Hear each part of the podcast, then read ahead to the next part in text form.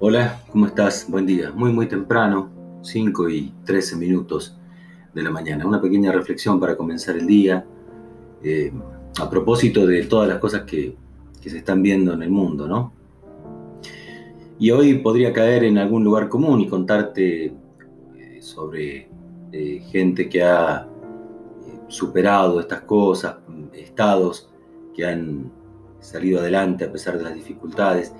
Pero vos sabés que, eh, descontando lo que es Hong Kong, lo que pasa en Venezuela, lo que está pasando en, Santiago de Chile, eh, hablando un poco de lo que pasa aquí, y estamos a las puertas de, nada más y nada menos que una elección presidencial en unos pocos días. Eh, se está hablando de un montón de soluciones. Sí, mágicas, ¿no? Todo el mundo tiene soluciones. Pasa como cuando son los partidos de la selección, ¿viste? Que son todos opinólogos y todos saben si la selección o el equipo favorito eh, pierde, saben cuál tendría que haber sido la fórmula acertada para poder eh, ganar ese campeonato o ese partido. Bueno, hay un montón de soluciones. Eh, todos parecen o pretenden tener una respuesta.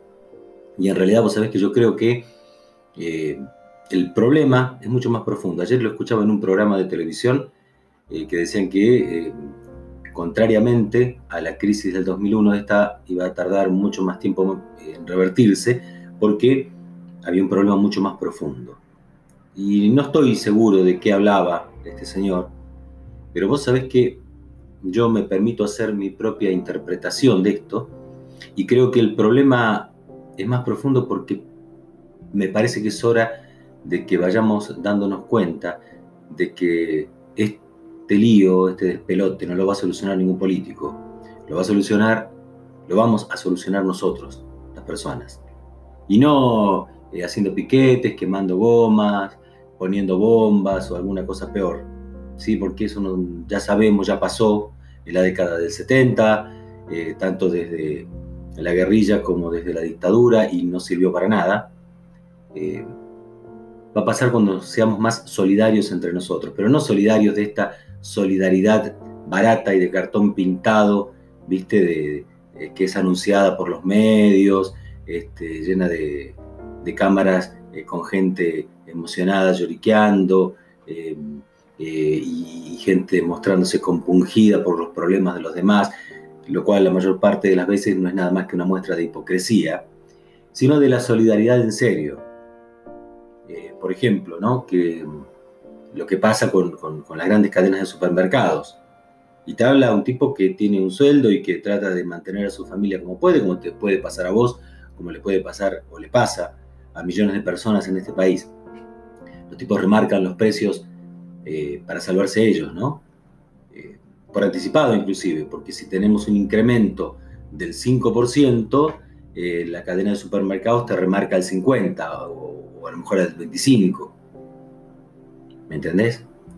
Eh, solidaridad, eh, no el de la pyme, porque es un tipo que también trata de, de subsistir, sino el de las grandes empresas que gana este, mil veces más de lo que gana el común de la gente. Eh, y sin embargo, un día por los devaneos del mercado, qué sé yo, en vez de ganar mil, gana eh, 999,99 eh, y ahí se manda una barrida en su empresa donde deja a lo mejor sin sustento a 20 o 30 familias porque no vaya a ser que gane un poquito menos. De eso eh, se habla cuando dicen que hay que poner el hombro para que esto lo saquemos adelante, de otra forma creo yo que no se va a poder sacar nunca. ¿Mm? Eh, no solamente eso, nos van a fagocitar, ya nos estamos fagocitando entre nosotros, ¿viste? Porque un gremio hace paro y le corta el tránsito al, al, otro pobre que tiene que llegar a laburar. ¿Te das cuenta? Eh, y bueno, y viceversa, ¿no? Pasa, pasa todo el tiempo. Eh, y de pronto ves a los políticos eh, disputándose qué, peleando por, por, por, este pedazo de carne maltrecho en que se ha transformado la Argentina, en que hemos transformado todos a la Argentina, porque tampoco la culpa es del político de turno. Como me dijo un amigo el otro día, todos queremos vivir en Suiza, pero nadie quiere ser suizo. Por algo, en algún momento te acordás la famosa frase de Kennedy, No preguntes qué puede hacer tu país por vos, sino qué podés hacer vos por tu país. Pero claro, vivimos en una época donde este, meta reggaetón, cumbia, tinelli, eh, fútbol y no nos detenemos a pensar. Vivimos en una época en donde este, nos alegran cosas triviales, cosas banales, eh, que son nada más que eh, un placebo para, para un mal que persiste y que va a seguir persistiendo en tanto no cambiemos nuestra forma de pensar, en tanto no declaremos un quiebre digamos, a partir de ahora vamos a hacer las cosas de otra forma. Pero no, tenemos miedo a veces de perder eh, nuestro ranchito, nuestra quintita, nuestro cuadradito, nuestro metro cuadrado de tierra. Y a lo mejor no lo perdés, a lo mejor lo incrementás. O a lo mejor tenés lo mismo, pero sos más feliz, porque lo tenés eh, con alegría, lo tenés eh, sin las preocupaciones de estar todos los santos días viendo cómo haces para, solucionar tu vida. Pensalo. Eh, como siempre es una invitación a, reflexionar, nada más.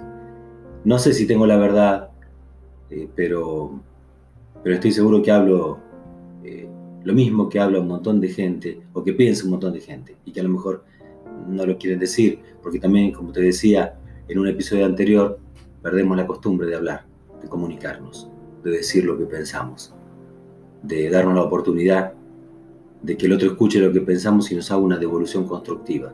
Y así de esa manera desarrollar ideas, desarrollar mecanismos de soluciones, cosas que realmente nos beneficien a todos.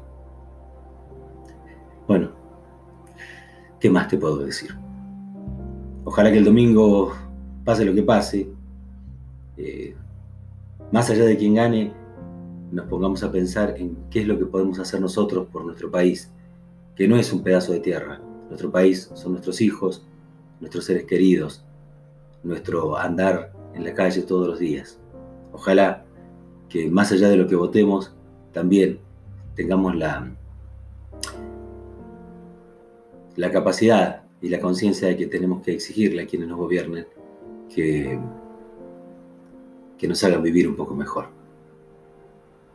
Nos vemos en el próximo episodio. Chao.